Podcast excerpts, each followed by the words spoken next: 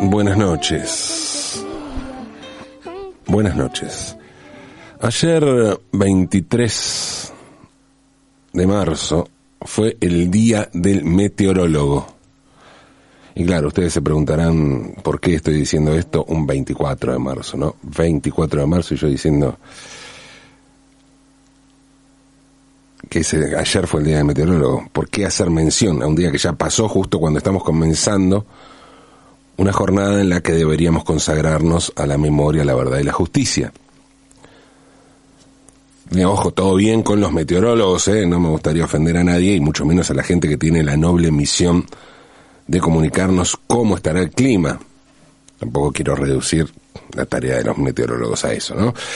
Pero digamos que ante un 24 de marzo lo de los meteorólogos, sobre todo el día de los meteorólogos, bueno, pareciera ser un tema menor.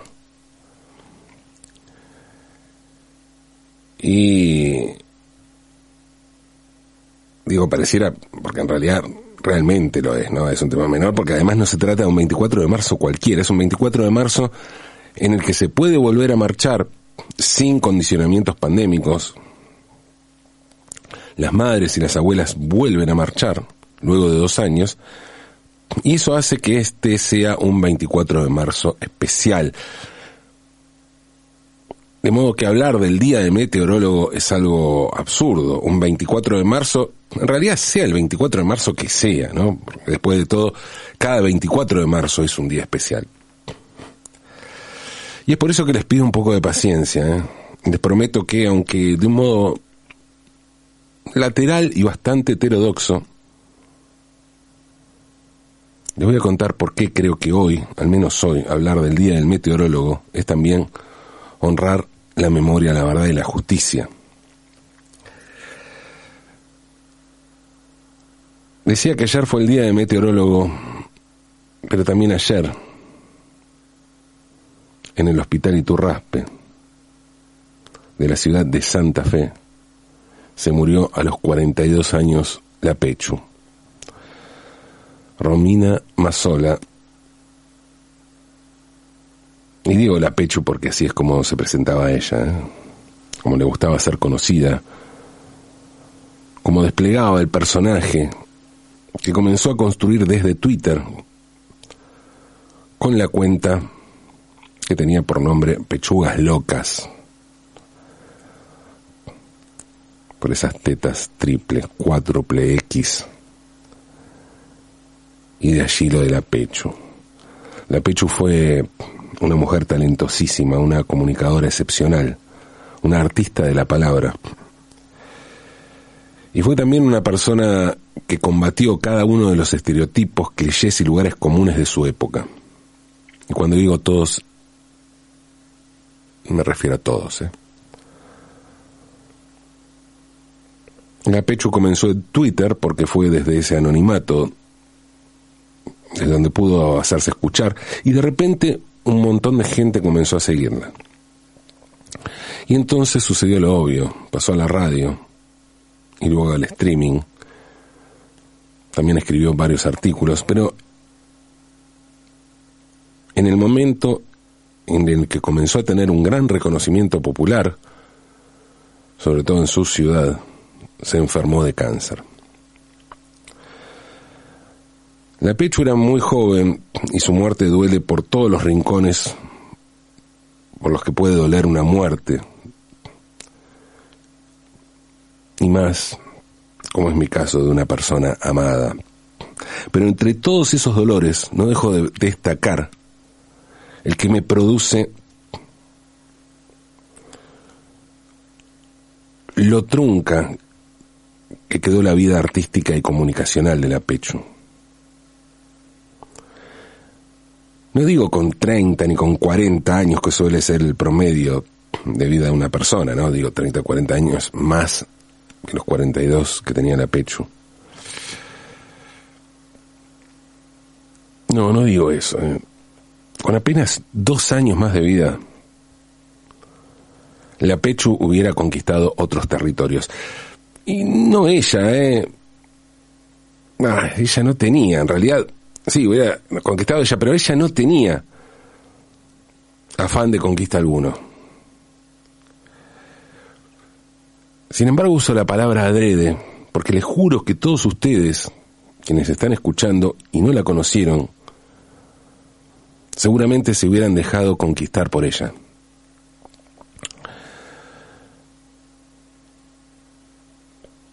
Antes de seguir hablando de la pecho, me gustaría aclarar lo del día del meteorólogo. ¿eh? ¿Y por qué hablo de esto un día, un 24 de marzo?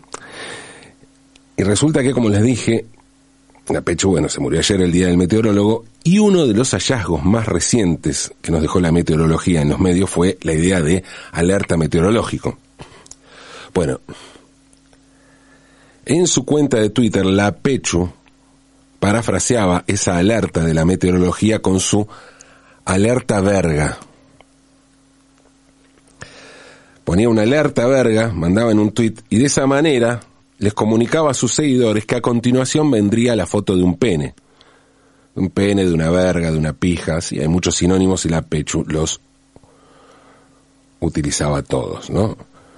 Porque aparte hacía un catálogo, catalogaba las formas y decía de qué forma, a qué, a qué tipo de pene a qué categoría de las que había creado para calificar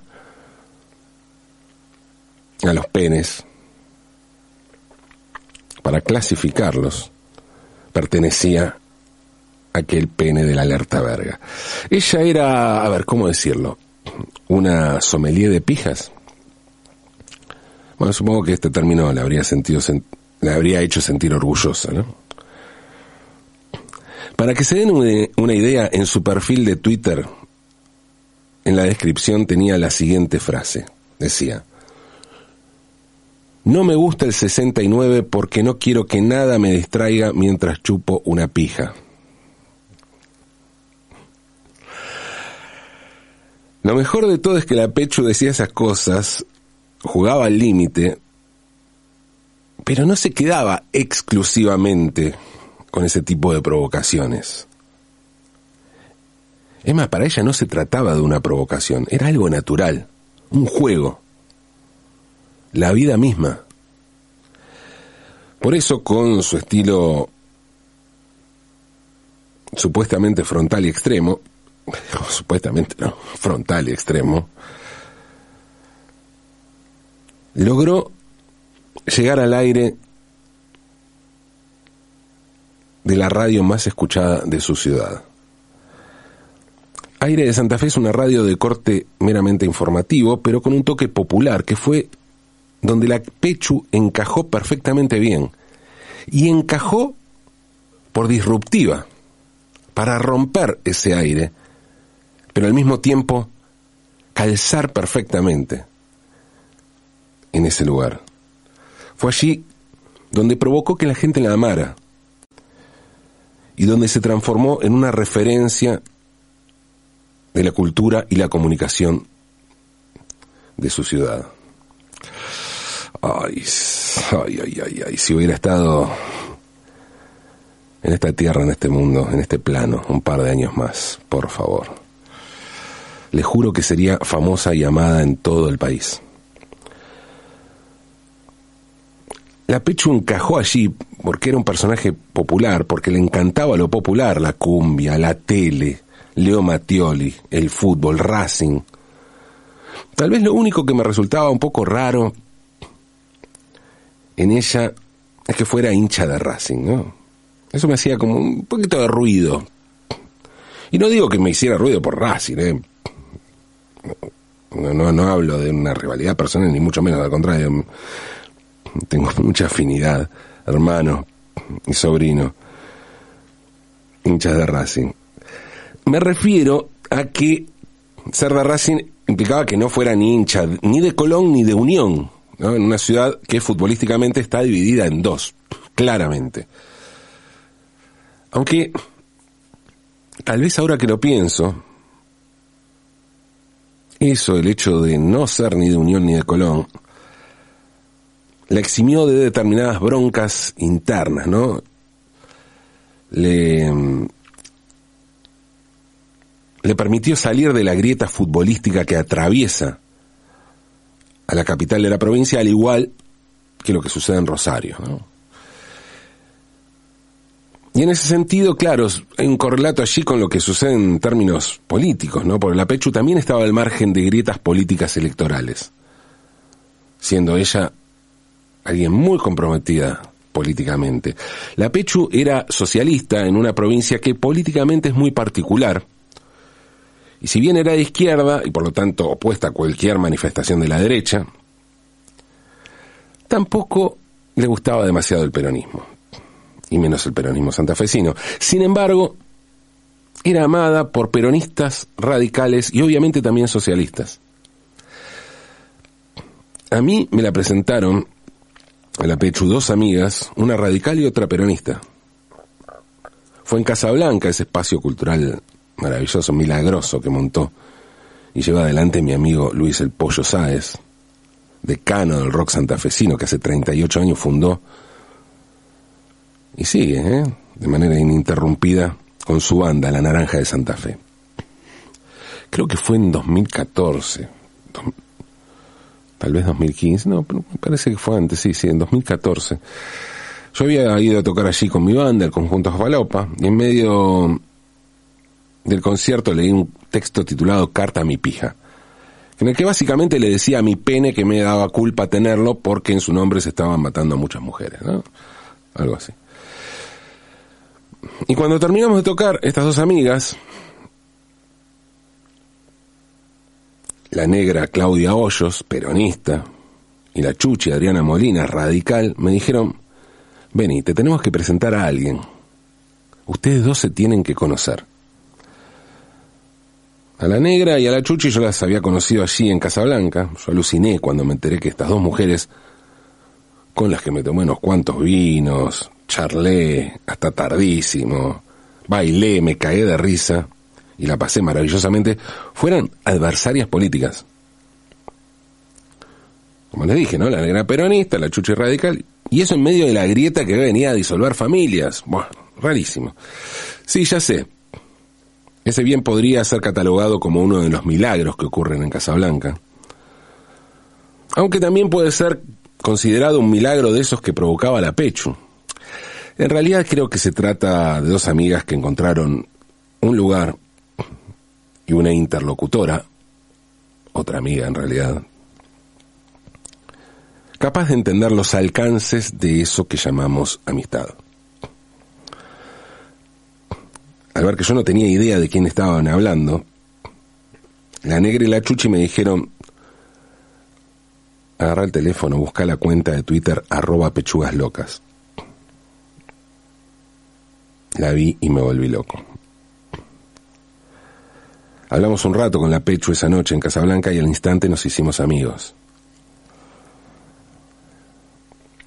En general mi idea de amistad suele verse reforzada, consolidada, cuando surge desde la admiración y la posibilidad de hacer algún proyecto juntos con una persona.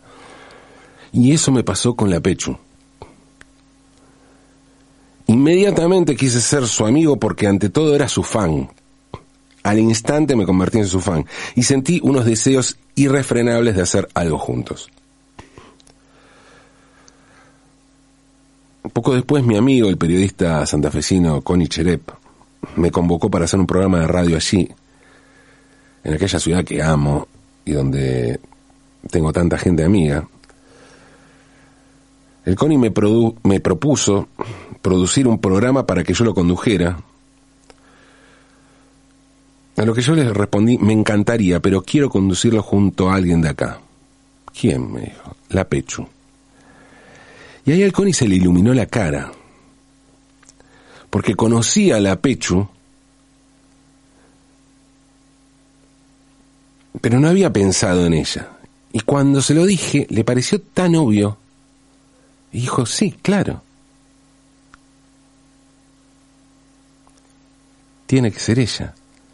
Pero no solo tiene que ser ella allí, la, tiene que, la Pecho tiene que estar en los medios. Y, digo esto porque aún no estaba en los medios, solo era una estrella de, de Twitter. La mayor tweet star de Santa Fe, como me la presentaron la negra y la chuchi aquella noche en lo del pollo.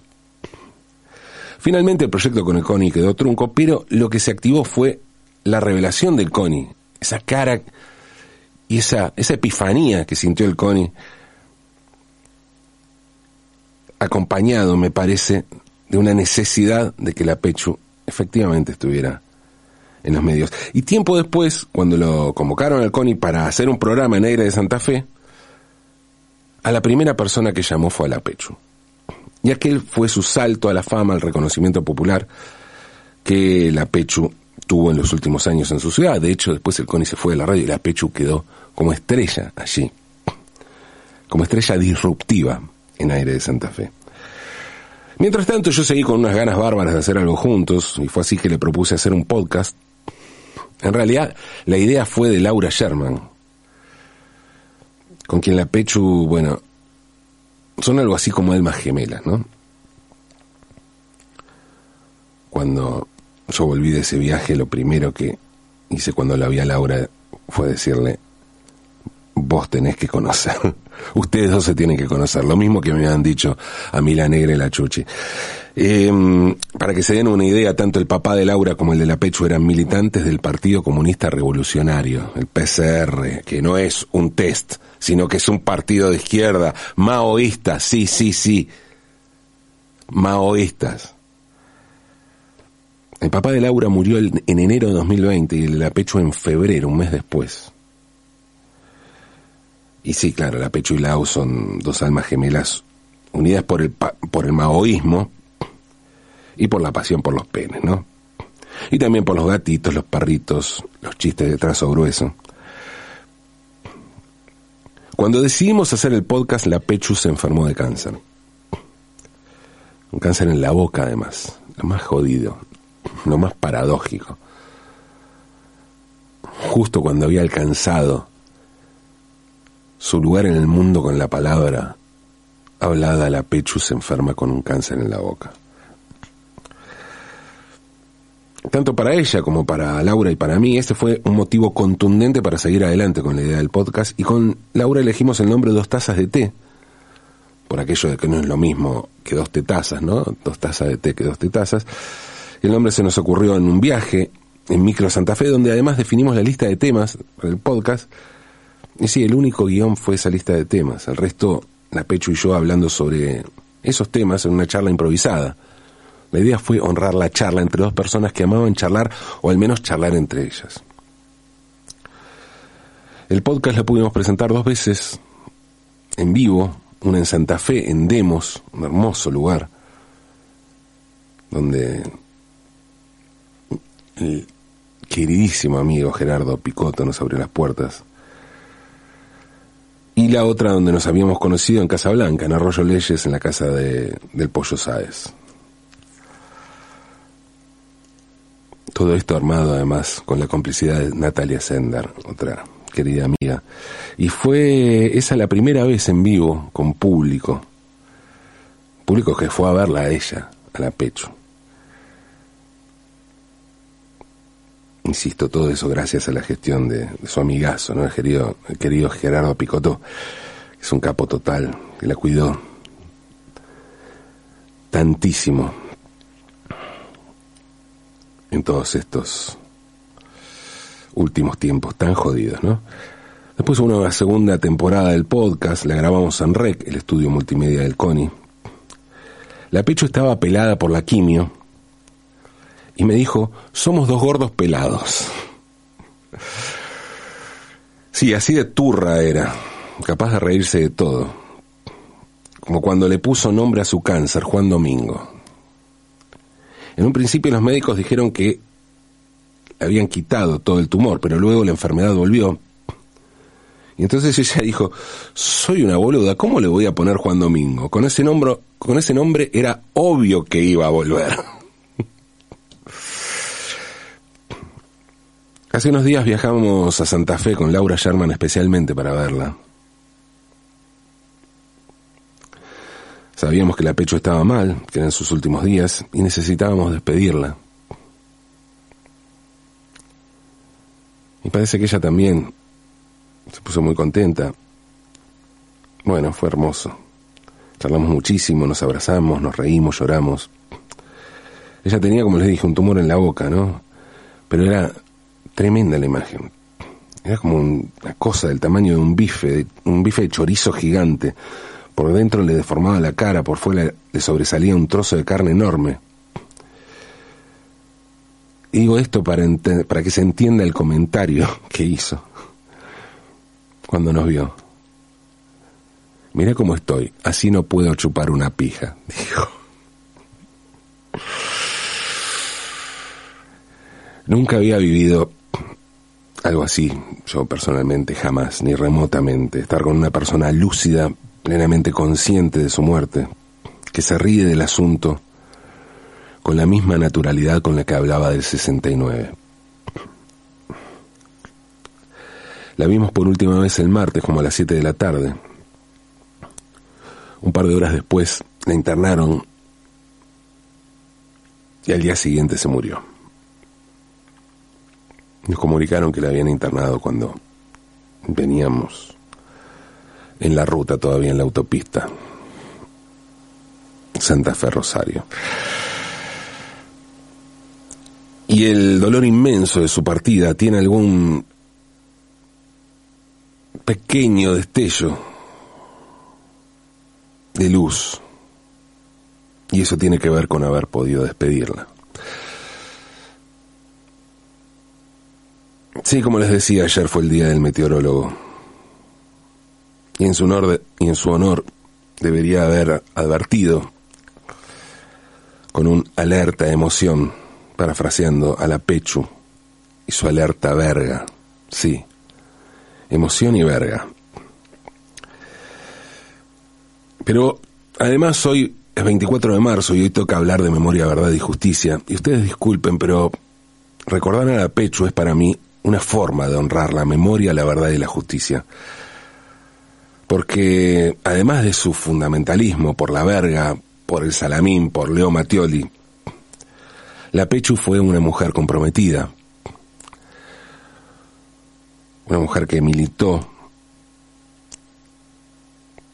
y participó activamente en los movimientos piqueteros en el 2001. Sí, sí, una mujer comprometida, sí, hablo de compromiso, hablo de eso, que no se evoca, no se evoca de un solo modo, de una manera única, y mucho menos si ese modo, si esa manera tiene que ver con la solemnidad o con la catequesis. El compromiso de la Pechu fue el de una mujer de izquierda y feminista, capaz de hacer más por todas esas ideas que cualquier supuesto portador del dogma. Y no me hablen de contradicciones, ¿eh? que era contradictorio, que una cosa, que la otra, no, no. Contradicción es hacernos creer que las ideas nobles solo pueden ser expresadas desde la chatura bidimensional del dogmatismo. Esa es la contradicción, la contradicción de, de los giles, de esos que no aprenden más. Pechu, ahora que estás ahí arriba, escupilos, mealos, o pasarles una verga por la cara, hasta que aprendan. Y ya que estás, ya que estás, decirle al Leo que cante, que acá abajo queremos bailar una cumbia en tu honor. Vola alto, pecho, aunque es de noche.